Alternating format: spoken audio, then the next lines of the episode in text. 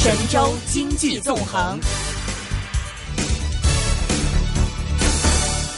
OK，我们现在电话线上是接通了中央人民广播电台证券大本营的啊、主持是林云老师，林云老师您好。哎，你好，嗯，哎，OK，今天的这个 A 股是又是一个微型的一个反弹，是大家憧憬着说这个政治局会议又透露出一些啊、稳经济的一些信号吗？呃，首先政治局会议呢，大家给市场传递出来的还是正面的信号为主，一个是经济的托底，另外呢，也就加快这个改革，而且这次，呃，政治局会议呢，还把这个京津冀协同发展的规划呢给落实出来了。嗯那么这个呢，带动了市场的一个主题的一个投资，而与此同时呢，就之前的三个自贸区，呃，也在呢这个四月底呢这个挂牌。另外呢，整个五一节期间呢，我们看到呢，国内的消息面呢是比较平静的。那节前的时候呢，有部分投资者还是啊、做了一点防范，特别是呢，在呃四月底的最后一个交易日，其实市场在尾盘的时候呢是有所调整。嗯那么在今天呢，并没有见到呢具体的利空消息，所以呢，市场呢在开盘下探之后呢，就开始呢出现这个陡强，依然可以看到呢，尽管 A 股的估值水平呢非常高，但是呢，板块的轮动还是形成了热点，也带动了市场的一个企稳回升。嗯。嗯哼，呃，现在我们看到，其实证监会已经是不断的在增加新股上市的这样的一个速度。我们现在都一直都在讲说，如果这个供应后面持续增加的话，总有一天会打破这供求平衡。您觉得呢？对，我觉得证监会呢，其实现在呢，很明显他在扮演呢唱黑脸的这样一个角色，就是连续的四周时间呢，他都是给市场提供一些呃风险提示，或者在增加这个 IPO 方面的呃做了一下提速。但是呢，A 股呢现在进入一个比较特别的一个状况，就是呃流动性呢非常的宽松啊，比如说从日的每日的成交量呢，前期呢是达到了一万八千多亿，那么现在降下来了。一万两千多亿，那一万两千多亿呢，相对于呢每次呢新股呢二十几家来讲，其实呃新股的这个抽血的这个作用呢是比较弱的，因为现在证监会呢在去年呢 IPO 重启之后，呃有一个要求就是呃 IPO 的企业呢只能是按照呢这个融资的规模来进行了这个融资，就原来你报计划的时候呢要融资多少钱。你不能超过呢那个额度，或者反过来呢，你不能超过呢市场的呃平均的市盈率水平。那目前来看呢，就是二十三倍市盈率水平，也就是说两条线画在那，你只能取那个低的，要么就是按这个融资规模来，要么就按市盈率水平呢不能超过这个，而且是取低的。那这样呢，导致新股发行的时候呢，第一次它的这个资金的这个抽血作用呢是非常小的。我们可以看到。呃，每一次呢，这个几十家公司出来的时候呢，融资量呢都比较少，呃，这样呢又导致了新股呢上市的时候呢，还是一种呃狂炒的这样一个 这样一个呃局面。呃，前段时间呢，像暴风科技呢，已经是二十五六个涨停板是连续的，从五六块钱的发行价呢，一路呢这个定位的时候呢，涨到了一百二十多块钱。嗯，也就是说，IPO 的价格跟二级市场呢形成了二十倍的一个差距，这也是 A 股很扭曲的。很扭曲的一个现象，嗯，所以呢，我们经常可以看到呢，管理层就顾得了一头，顾不了另外一头。那现在呢，我觉得整个市场呢，大家可以看得见，第一呢是非常贵，第二呢是流动性呢非常的宽裕，第三一个呢就是不断的抬高呢估值水平，通过板块的轮动或板块的比价，像今天呢就开始炒电力、钢铁这样一些类型的一些个股。那么这些个股炒作的理由呢，可能也是因为呢，像南北车呢。这个打破了大家的这个估值预期之后呢，产生这个联动的一个效应，所以我觉得 A 股呢现在是这三比着那三高的在炒。啊，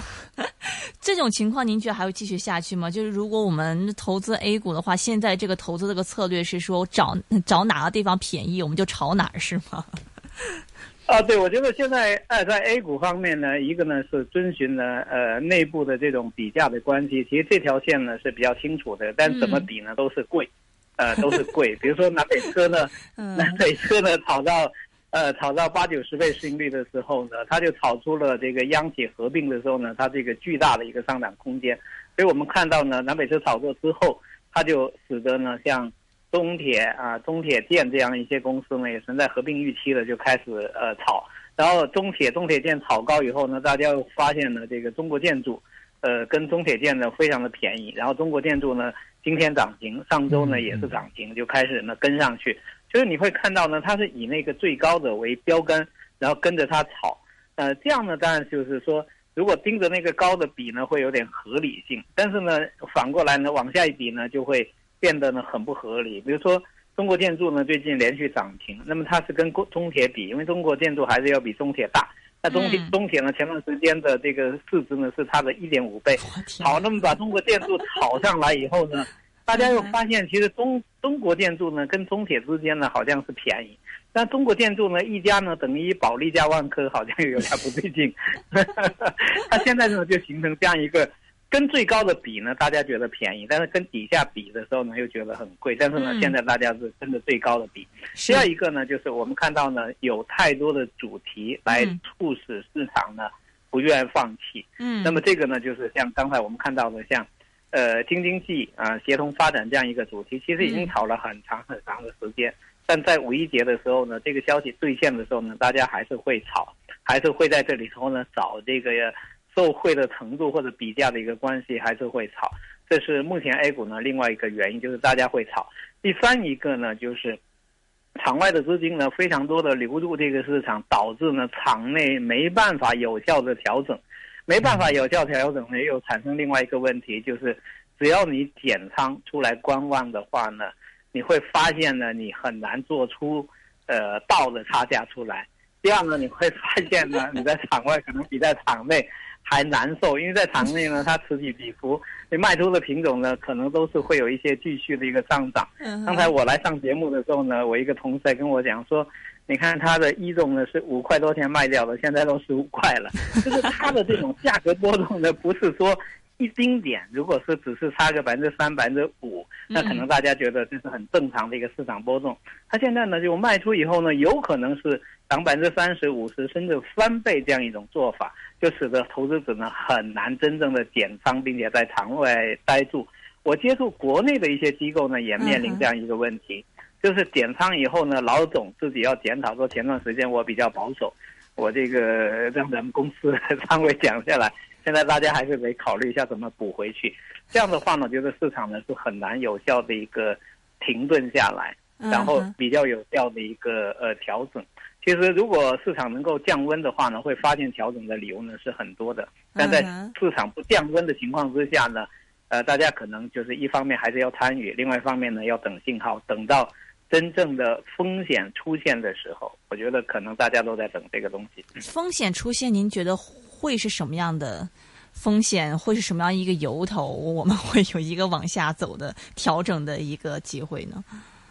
啊，我觉得现在国内呢也在做一些历史比较，但是我觉得在历史比较之后呢，大家反而变得更加的有胆量，这是很奇怪的一个现象。本来呢，应该说对比历史呢，会通过呃这种对比呢，会找到呢应该谨慎，要避免呢重蹈覆辙。但是我们看到呢，比如说。前段时间有一个券商呢，对比了一下一九九六年到一九九七年的十二道金牌，嗯，对比的结果呢，他是发现呢，尽管经历了十二道金牌之后，A 股后来还涨了百分之五六十，也就是说呢，呃，一个是你要数这个金牌凑够数，凑凑够它对市场产生负面的一个冲击，嗯，另外即使出来之后呢，市场还能涨多少，这个是很很奇怪的一种逻辑，对吧？检讨的结果，他觉得是机会还在后头，这个是很奇怪的。然后五三零的检讨呢，现在也产生这样一个效应，因为大家也都看得到呢，五三零是从呃四千三百点呢跌回到三千四百点，嗯，但是紧跟着呢，在半年的时间呢，又从三千四百点呢涨到了这个六千一百二十四点，所以检讨的结果呢，大家是在等暴跌或者等暴跌以后的继续的一个暴涨，嗯，所以它并没有能够真正的反思到市场呢应该呃进行这个调整。嗯，还有的话呢，A 股的调整呢，通常来讲，呃，管理层呢需要呢给出更为清晰的一个信号。那么管理层的信号呢有几种，一种呢就是通过扩容的这种方式，但目前呢市场的流动性太好，扩容的话呢，其实对市场的打压程度呢是非常有限的。这是，呃，尽管呢就是 IPO 一个月变成两批，每批的量呢都有所增加，但效果呢还是不能够体现出来。另外一种调控的话呢，当然会比较严厉，比如说历史上面能够看到呢，就是在交易成本上面，或者说在流动性方面呢，做一些呃强制性的一个手段。嗯，但是呢，这次政治局会议上面呢，可以看到呢，流动性方面出现管制的可能性会非常小。而且呢，反过来呢，大家在预期呢，可能还有降息或者降存准，也就是说，流动性管理这块的工具呢是出不来。那么另外的工具呢，就是类似于呢，像加印花税，或者说呃最厉害的，当然就是资本利得税了。但是目前来看的话呢，呃，印花税的出台似乎呢也还没有到那个临界点上面，而资本利得税的出台的话，更加是呃现在看不到的一个情况。所以我觉得。目前可能会进入到一个呢，就是胆大的呢，还会再继续在市场里头寻找机会；胆小的话呢，推出市场的话呢，也最多最多能够得到的弥补的收益呢，就是认购新股。那现在新股的中签率呢，本身非常低，呃，这个中签率呢，就是不容易呃得到，同时呢，即使有的话呢，收益率呢，可能跟市场现在这种。呃，易涨呃不容易持续调整的状况比较的话呢，也使得很多人不太愿意。嗯，所以我觉得资本市场确实有它自身的一个惯性。我们看得见风险，但是呢，要完全退出来等待风险的释放，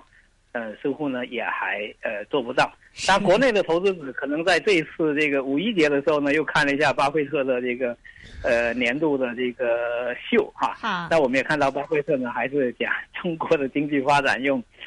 四十年的时间做到了美国呃两百年做不到的事情哈，好像还是给点赞，呃，所以在今天的 A 股的主题当中呢，也有一些呢跟巴菲特呢股东大会上面呢点到的一些主题相关的一些类型，在今天 A 股呢也有所炒作。嗯，我个人的判断呢是风险确实是很大。但是还看不清楚风险会以什么样的方式或者在什么时候嗯释放出来。嗯，明白。最后一个问题，其实今天港股好像最亮点、最亮眼的就是内房股、内地房地产股份了嘛。那么我们也看到现在内地经济很差啊，大家都预期说继续降准、降息，那么房地产调控政策要再放宽。现在对于 A 股而言，地产股算是一个价值的洼地，我们可以 去炒一炒吗？还是您怎么看呢？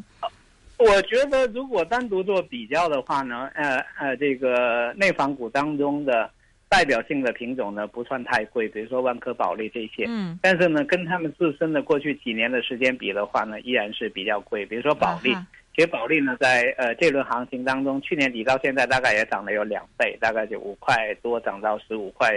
这样的一个状况。嗯，万科的涨幅呢要略小一点，没涨得那么多。嗯，另外呢，内房股呢在内地呢其实数量呢是比较多的，将近两百家公司。那么其中呢又分属呢不同的区域，有很多品种呢本身呢是不便宜，或者他们在自己的估值的相对高位。嗯，问题是 A 股现在全线的不便宜。这样呢，就导致呢，还是有些投资者在等，说到最后的时候呢，会不会还得炒内房，甚至不排除炒银行？我觉得 A 股呢，现在的问题就是很贵，很贵又很多资金，所以使得一切呢都有可能。嗯，OK，好的，非常感谢，是啊，这个凌云老师今天给我们点解读一下内地 A 股的一个情况。那么非常感谢凌云老师，麻烦您。OK，那么我们今天的金钱本色一个小时都会有基金教父雷贤达啊，他的出现，给我们讲一讲现在港股、A 股这个投资策略他怎么样子看，包括这个港股和未来这个 MSI 指数